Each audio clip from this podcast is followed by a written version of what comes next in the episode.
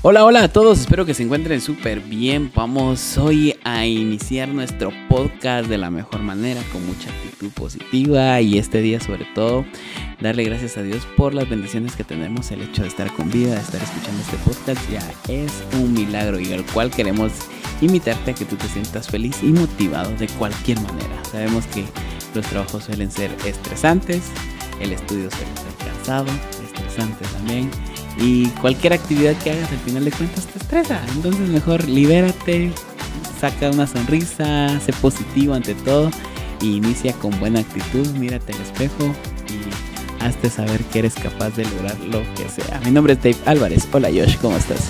Hola Dave, sí, qué buen mensaje si no tienes el espejo cerca, la cámara, el teléfono, creo que eso es lo que tienes más a la mano ahí. regálale la mejor sonrisa. Disfruta las dificultades también y pues empezamos este podcast. Eso.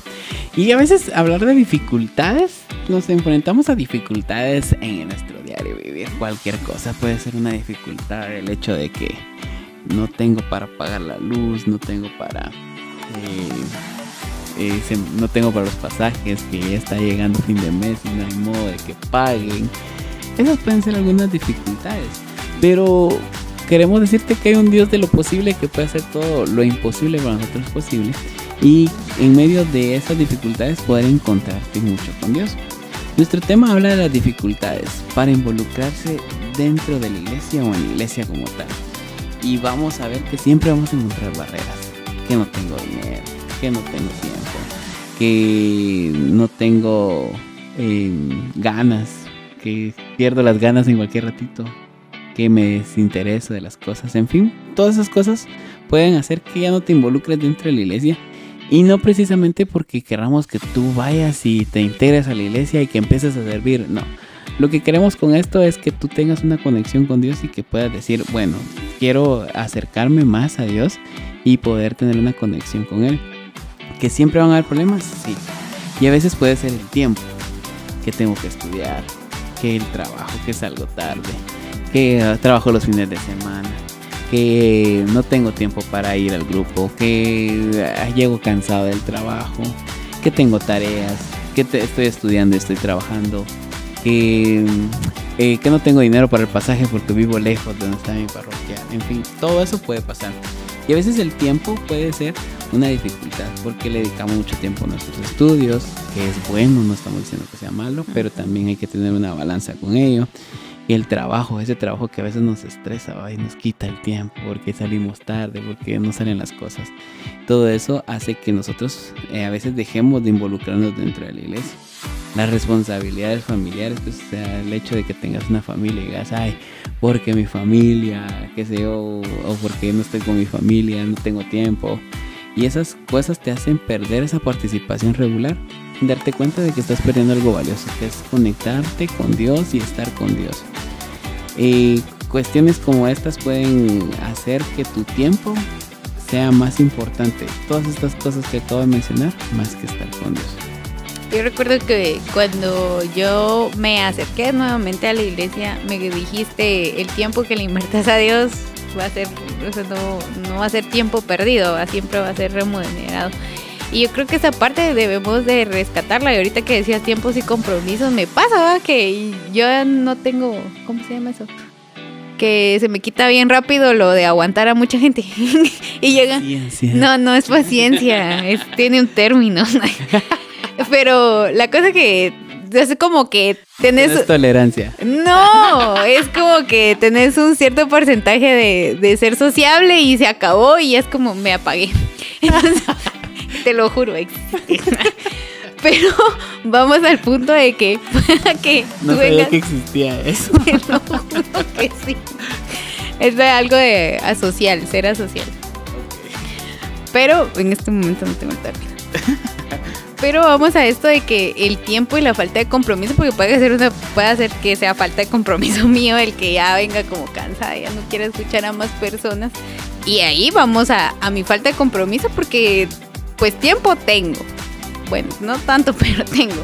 O sí hay como un tiempo estimado. Y el compromiso, porque a pesar de que yo estoy cansada, pero yo voy a un ministerio, entonces sí le tengo que dar el tiempo en mis actividades, en el día que nos toca formación, en los servicios. Entonces, esta parte que decía sí fue como... Un Eh, clic ahí sí. Ah. en la carpeta donde tengo que corregir algo. Y la verdad que eh, es que el tiempo, ah, bueno, uno dice, ¿cómo es que el- antes tenían tanto tiempo para hacer tantas cosas nuestros abuelitos? Y tenemos que fijarnos en que ellos se levantaban 3, 4 de la mañana a trabajar la tierra y regresaban a las 2 de la tarde a almorzar quizás, algunos regresaban un poquito más tarde, otros más temprano, dependiendo de... Y él les quedaba la tarde y la noche libre, por decirlo así, para poder hacer otras actividades y, y por eso es que algunos tuvieron tantos hijos y tantas cosas, ¿verdad? Entonces ellos tenían tiempo porque sus trabajos eran diferentes. Ahora nuestros horarios laborales son bastante complicados y tal vez lo que lo vuelve más complicado es el tráfico. Sí, eso puede ser. Entonces ponerle que el tiempo, perder más tiempo en el tráfico Ajá. que estando o llega, tratando de llegar a tu casa. Y ahí es cuando decís, ay, es que ya vengo cansado, vengo estresado, que ya no quiero escuchar a nadie, que ya no quiero hacer, que ya no quiero ir, que vengo cansado y todo. Y ciertamente el tráfico estresa a cualquiera. Y entonces todo eso puede hacer que nosotros perdamos es- ese compromiso y, el, y que el tiempo que queremos invertir en descansar, decimos, bueno, lo voy a la iglesia o me voy para acá. Y creo que cuando tienes un compromiso preferís ir a la iglesia, pero quisieras quedarte en casa. Y esto nos invita a poder pensar cómo cada comunidad, cada ministerio puede adaptarse y ser más inclusivo en cuestiones de tiempo y en medios de agenda para que todo el mundo pudiera venir y trabajar para poder decir, bueno, vamos a hacer nuestras reuniones más cortas, las vamos a cambiar de día o vamos a pensar en otro tipo de, formación, no sé, cuestiones creativas hoy en día pueden surgir y lo hablamos en podcast anterior. Es cuestión de que te sientes como junta directiva y piensas cómo adaptar mejor tus tiempos.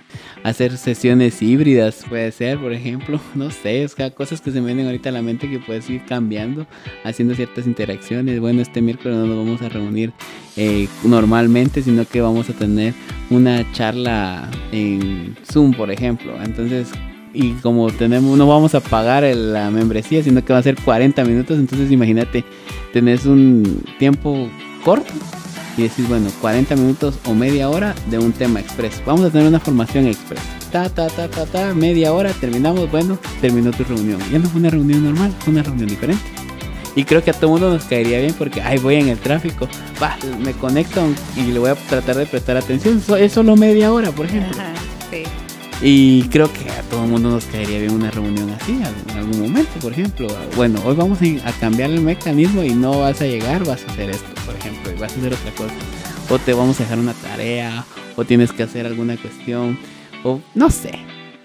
Se me vienen ideas que pueden surgir así express y decir, bueno, vamos a hacer hoy una actividad, vamos a jugar en, no vamos a juntarnos, pero vamos a jugar y el que los primeros que respondan esta encuesta, por ejemplo, tienen un premio y ya, y le estás formando a la gente. Hiciste preguntas del tema que ibas a tratar, por ejemplo, y no los reuniste, simplemente los pusiste a trabajar a todos y todos hicieron.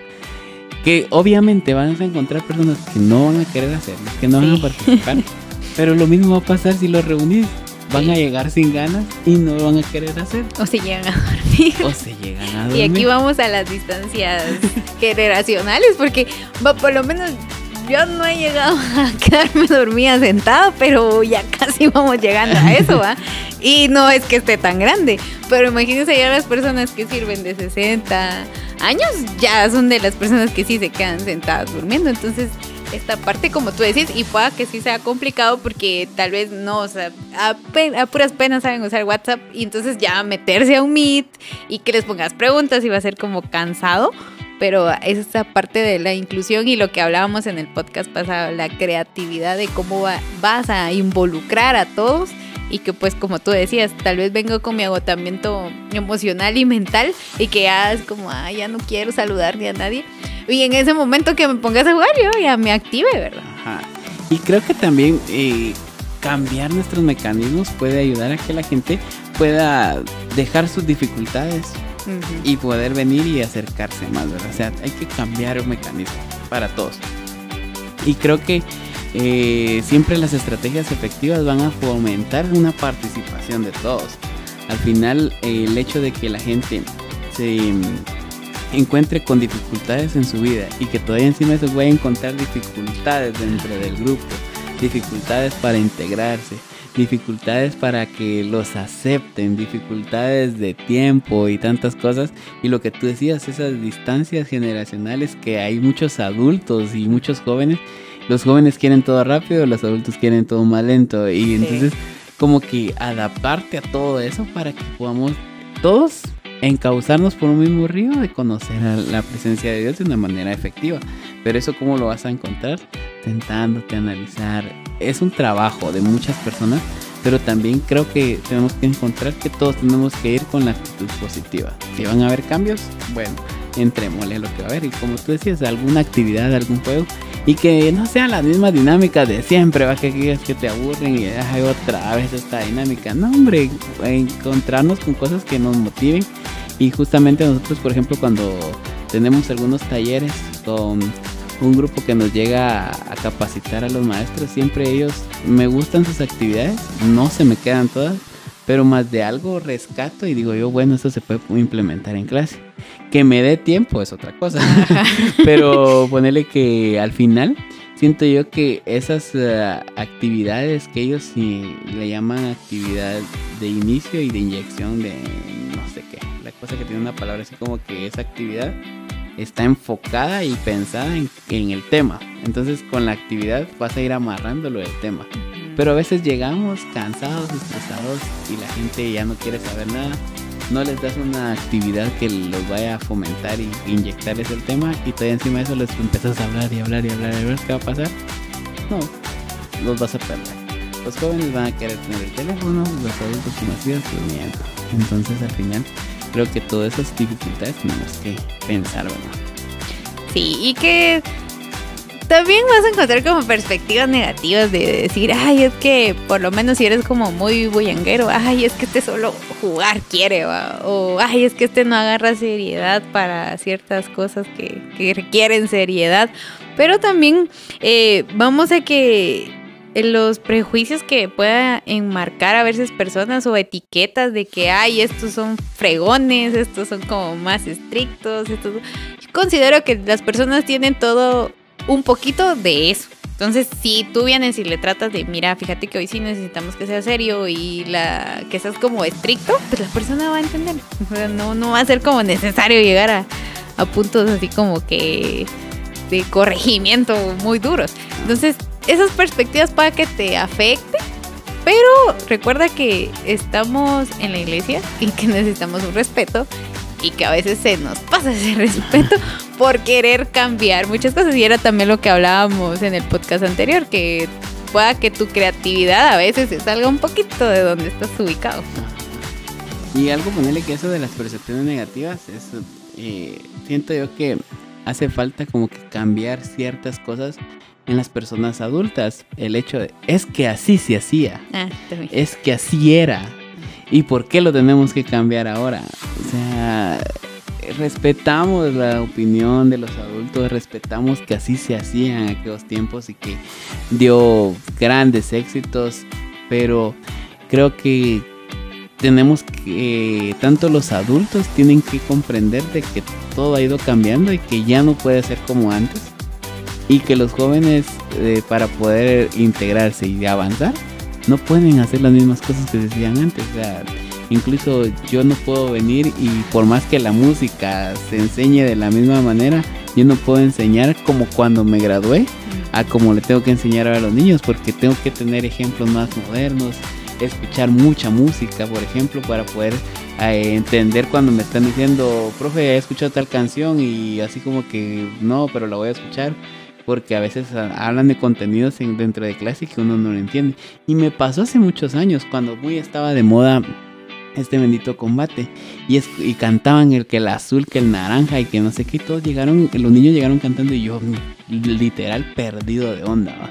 Entonces el detalle fue que cuando me enteré de que era un programa de televisión, un reality show, entre comillas, que todo el mundo estaba atento a poderlo ver, me enteré de, de dónde salían las canciones. Entonces justamente esto ahora, hoy en día, ya no podemos decir voy a tomar referencia de esas canciones para enseñarles a los niños o que esas canciones me sirven de ejemplo para decir que no vean eso porque ya no lo ven, ya no está ni de moda ni nada y tal vez algunos lo verán, pero ponerle que ya es diferente, o sea, ya no puedo venir y decir eh, tomar ejemplos de eso, tengo que buscar otras cosas y eso creo que tenemos que adaptarlo a que las personas hoy en día tienen que tener cambios y creo que los adultos son los más perjudicados porque son los más anuentes a querer cambiar las cosas del pasado para ver las formas nuevas. Y como lo decíamos anteriormente, o sea, sabemos que los cambios cuestan y cuestan asumirlos, pero creo que vale la pena. Y esa es otra, eh, ¿cómo podría decirse?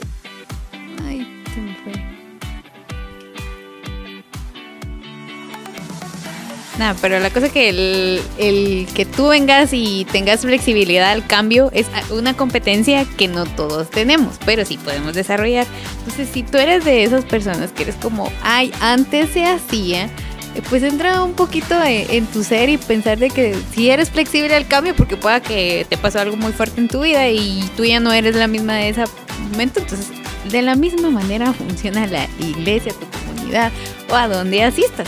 Entonces recuerda que si en ese momento pudiste encontrarle un punto bueno, entonces también aquí va a haber un punto de relevancia, algo que tú digas, ah, sí, no, no todo es malo, y que pues tenemos que seguirnos actualizando siempre en, en, donde encaje, ¿verdad? Sí, y ponerle que también pasa con aquellas personas que vienen y se fueron de la iglesia regresan.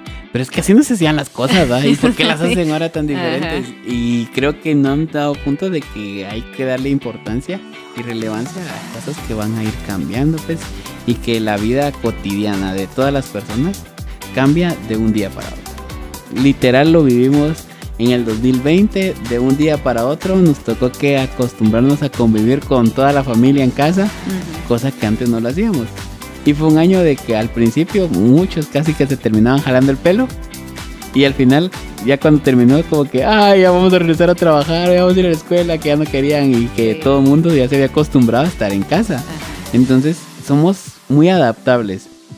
Al principio nos queríamos chongar y después ya no nos queríamos separar. Entonces, imagínense, pasó eso en un año y ahora, ¿cómo no va a hacer eso en la iglesia también? O sea, te va a costar, pero después lo vas a amar y después ya no vas a querer cambiarlo, ya no vas a decir el pasado, sino que ayer hacíamos cosas así porque ahora son diferentes. Entonces, si vas a ver la vida cotidiana es tan cambiante, ¿cómo no va a ser cambiante las cuestiones de la iglesia? Entonces podemos venir y decir que cada, cada persona, cada miembro de la comunidad tiene ciertas necesidades y, de, y adaptarse a esas necesidades. Obviamente no podemos decir hoy vamos a adaptarnos a las necesidades de Josh y todos vamos a pensar en ellas. No, tenemos que buscar un punto eh, céntrico para poder adaptarnos a todas las necesidades mayores o las mm, que se puedan abarcar en cierto tiempo e ir abarcando poco a poco. No hacerlo todo en solo, ir abarcando ciertas necesidades que puedan ser globales y que cada uno pueda venir y darse cuenta de que las comunidades se adaptan. O sea, pueden haber dificultades, pero nosotros podemos adaptar fácilmente a esas. Eh, formas diferentes de evangelizar, de estar dentro de la iglesia, de permanecer y que nos va a permitir involucrarnos más, ¿verdad? ¿Dónde dejas esto de la misa cuando la empezamos a ver por televisión o por Facebook Live?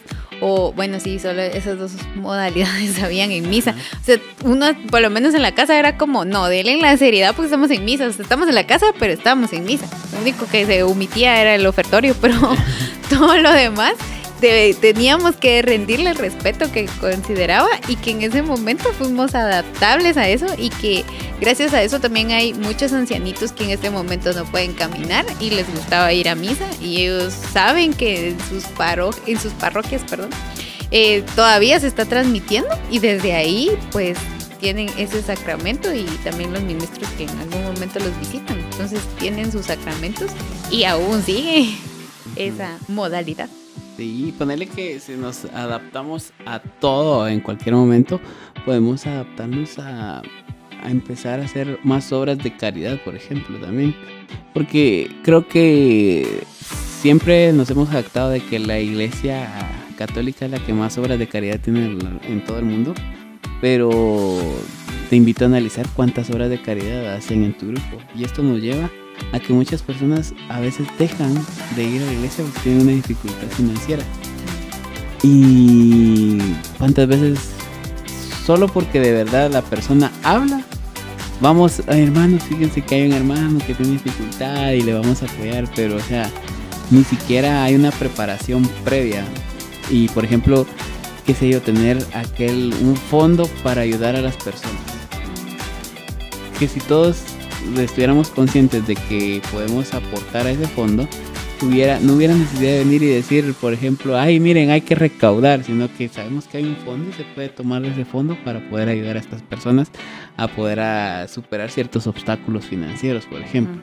Obviamente no les vamos a solventar la vida ni les vamos a solucionar la vida, pero podemos ayudar. Decir, bueno, el hermano está pasando una dificultad económica, comprémosle una canasta de víveres con el fondo que hay. Pero ponerle que llegan en un momento donde también estás así como que tronándote los dedos y con lo poco que tenés va saliendo y te piden, ciertamente uno de corazón hace su esfuerzo y lo da. Pero si nos fuéramos preparando y en los grupos existiera eso, creo que hubiera una forma de poder ayudar más y que las personas no encontraran un obstáculo. Ahora también encontramos que las personas no se abren con facilidad de decir, ay, estoy mal económicamente o que no puedo por esta situación, sino que simplemente eh, cuando nos damos cuenta es que ya pasó cierto tiempo que no digo la persona y qué pasó y ya alguien se acerca y nos enteramos, ¿verdad? Entonces tener más comunicación para saber cuáles otras dificultades es las que están viviendo nuestras personas, nuestros hermanos que tenemos ahí dentro del grupo, comunidad o la parroquia, ¿verdad?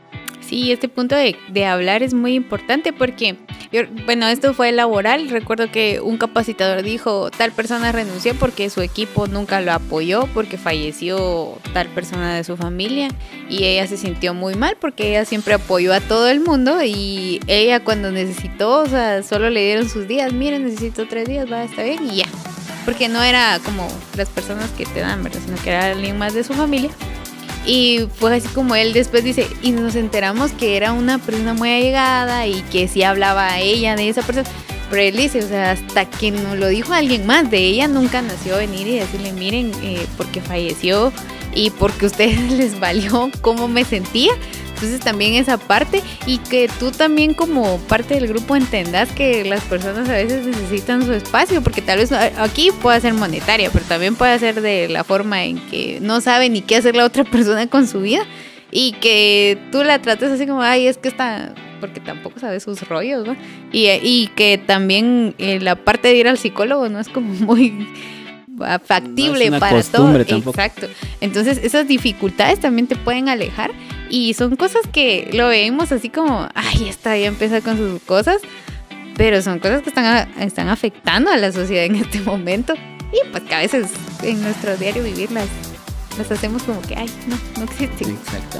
Y ponerle que lo financiero ahorita lo que hablamos y mencionamos, pero también cada uno tiene ciertos desafíos que cómo lo supera y a veces no, no se habla, porque eso es muy cierto. O sea, tampoco es que todo el mundo se tenga que enterar de tus problemas, pero por lo menos, miren, fíjese que necesito ayuda de este y este tipo. Piensa que cómo te puede dar tu comunidad y no es necesario que vengas y le cuentes a tu comunidad con lujo de detalles qué es lo que estás pasando, sino que pienses tú, fíjese hermano que necesito ayuda porque estoy pasando una situación difícil de este tipo y quisiera apoyo. Ya el hermano tendrá que ver qué hace para poderte ayudar, por ejemplo, o la comunidad como tal. Pero que tenga la confianza de acercarte a tu grupo y aprender a hablar, a, comunicar.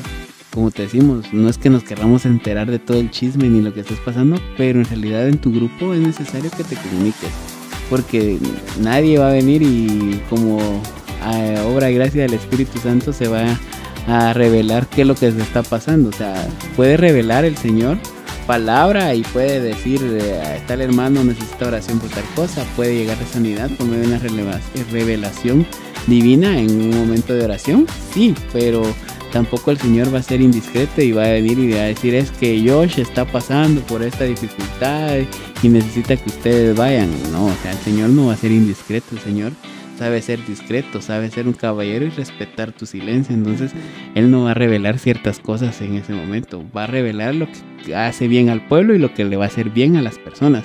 Entonces, tenemos que tener en cuenta que el Espíritu Santo no va a llegar por obra y gracia de Dios a decirnos, miren, tal persona necesita tal cosa. Puede decirnos o puede tocar nuestro corazón y decir, por ejemplo, por ejemplo, o sea, a veces me ha pasado de que me despierto y rápido pienso en alguien, ¿va? y tal vez por pensar en alguien está el Señor te está hablando y te está diciendo que tienes que buscar hablar con él, por ejemplo, un mensaje, un buenos días o qué tal. Puede ser una forma. A otros puede ser que te les aparezcan sueños, qué sé yo, muchas formas de que él puede revelar, pero no precisamente te va a decir la dificultad. Eso queremos que lo entiendan, ¿verdad? Entonces todo esto es algo que debemos de tener en cuenta que todas las personas por diferentes dificultades, por diferentes formas, van a encontrar siempre una piedra de tropiezo para no seguir adelante. Debemos de comprenderlas, de amarlas, de apoyarlas. Pero también tú, si estás viviendo esos momentos, ten en cuenta de que no siempre vamos a tener la misma paciencia, la misma tolerancia de estar jalando, jalando, jalando, jalando. Si también eh, tenemos mucho más espacio que abarcar, muchas más personas que evangelizar y no te sientas mal si en algún momento los hermanos ya no te buscaron. Pero es que también tienes que tener el límite de decir hasta dónde puedes llegar a buscar a una persona para que regrese a la iglesia. Y eso creo que es lo que no muchos le entienden, O sea, ah, es que ya no me vinieron a buscar, pero o sea, lo dices bromeando, es que yo no estoy para rogar a nadie, lo dices bromeando, imagínate. Y a veces el amor de Dios te hace venir, ir a buscar a las personas y decir, mira hermano, ¿qué está pasando? Y todo esto. Y es que tengo dificultades financieras, es que tengo dificultades de eh, que los jóvenes no, no, me hacen caso y siento que no voy con ellos, o que el tiempo, o que ya no tengo compromiso, o que no me adecuo a las nuevas cosas. Y llega otro hermano y lo mismo, y llega otro hermano y lo mismo, y llega otro, y llega otro. Y ya, o sea, al final llega un punto donde ya no. Entonces tienes que tener en cuenta de que también hay muchas más almas que pensar, hay personas que en realidad se quieren comprometer y lo quieren hacer. Este es un llamado de atención para todos al final. Si tú estás pasando por una dificultad, busca ayuda para que puedas salir de esa dificultad. Pero también ten en cuenta de que no vas a ser solo el centro de atención todo el tiempo y que en algún momento obviamente te van a extrañar porque fuiste parte del grupo, pero o sea, también creo que para todo hay un límite, ¿verdad? Sí, y también siento que el que respete su espacio, o sea, puede que hayan dificultades que te están alejando, pero si por ejemplo es de, algo muy personal, no estamos hablando financiero, ni, ni de tiempo, ni de compromiso, sino que ya es muy personal, pues darle el espacio y pues recordarte que pues el líder o la persona encargada va a decirte, mira, ¿por qué no estás llegando? Pero también después de tres meses tampoco te lo va a decir. Entonces, tú en esos tres meses trata de sanarte, de sentir, de seguir mejor y pues recuérdate que Dios nunca te va a dejar y lo que menos Él quiere es que te alejes y ya te agarró ahí para mejorar tu vida. Sí, y ten presente de que cuando llega una dificultad, trata de buscar ayuda y una salida. No trates de hundirte más. No esperes a que esa dificultad haya absorbido y te haya tapado por completo y luego tratar de buscar una forma de cómo salir. Y ya estás bien sepultado en tantas cosas. Podemos decir en deudas, en depresión, en angustias, en soledad, en tristeza. Tantas cosas que nos pueden alejar también. Y que pueden hacer de que esas dificultades nos hagan decir que ya no, no voy a seguir. Pero siempre vas a encontrar dentro de la iglesia personas que están dispuestas a apoyarte, ayudarte y sobre todo Dios. Dios va a estar ahí y tú te preguntarás en el momento, es que Dios no está conmigo cuando lo necesito, pero te está dando hermanos, te está dando personas a tu alrededor que vas a poder escuchar, que vas a poder confiar en ellos. Porque al final todo mundo queremos siempre escuchar la voz de Dios y la voz de Dios recuerda que va a llegar probablemente por un hermano, por una hermana que está dentro de la iglesia y por algunas acciones no precisamente va a ser una voz angelical que te va a despertar siempre y que te va a decir las cosas. Si tienes esa conexión y esa intimidad con Dios, que Dios te hable tal cual y tú lo puedes escuchar, gloria a Dios y qué bueno. Y te felicito porque lo lograste y logras diferenciar la voz de Dios, pero no siempre Dios te va a hablar con una voz humana como tal. Te va, puede hablar por medio de los hermanos, por medio de sueños, por medio de una serie, por medio de algo que estés viendo que se traiga mensajes positivos a tu vida. eh, por medio de una prédica, en la oración, en la lectura de la palabra, en fin, tantas cosas que Dios puede utilizar para ayudarte a salir de dificultades. Y ten en cuenta que Dios está contigo todo el tiempo.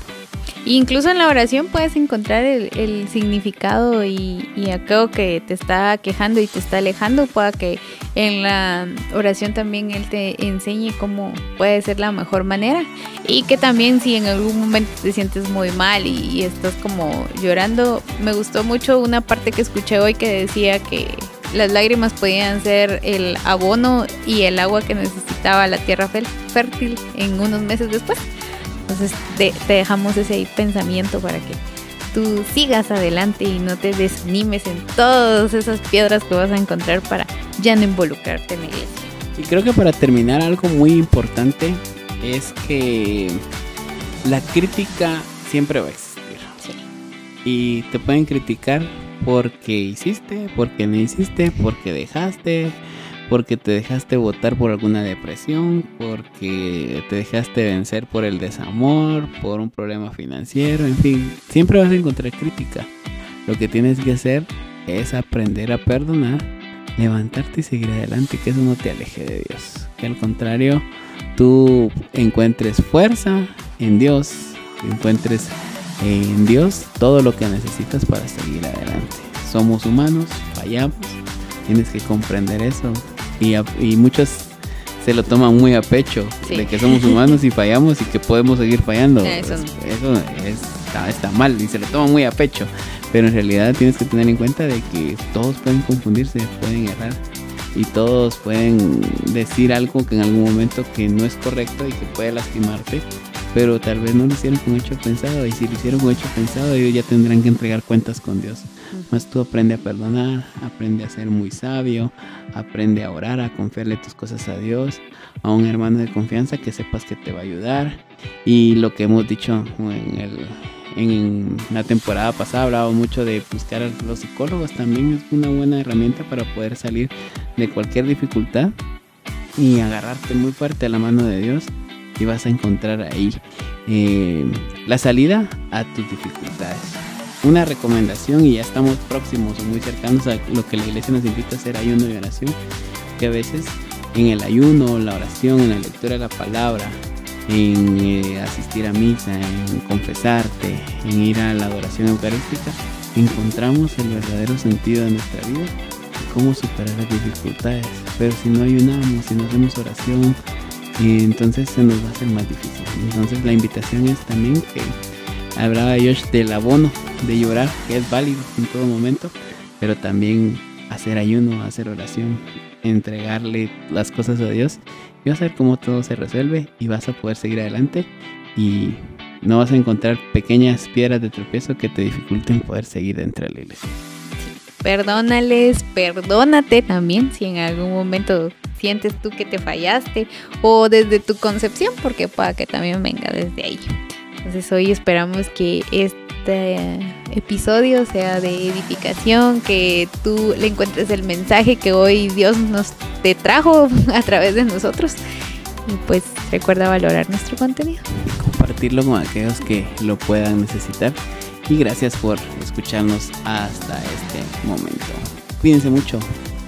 Josh, bye. Adios.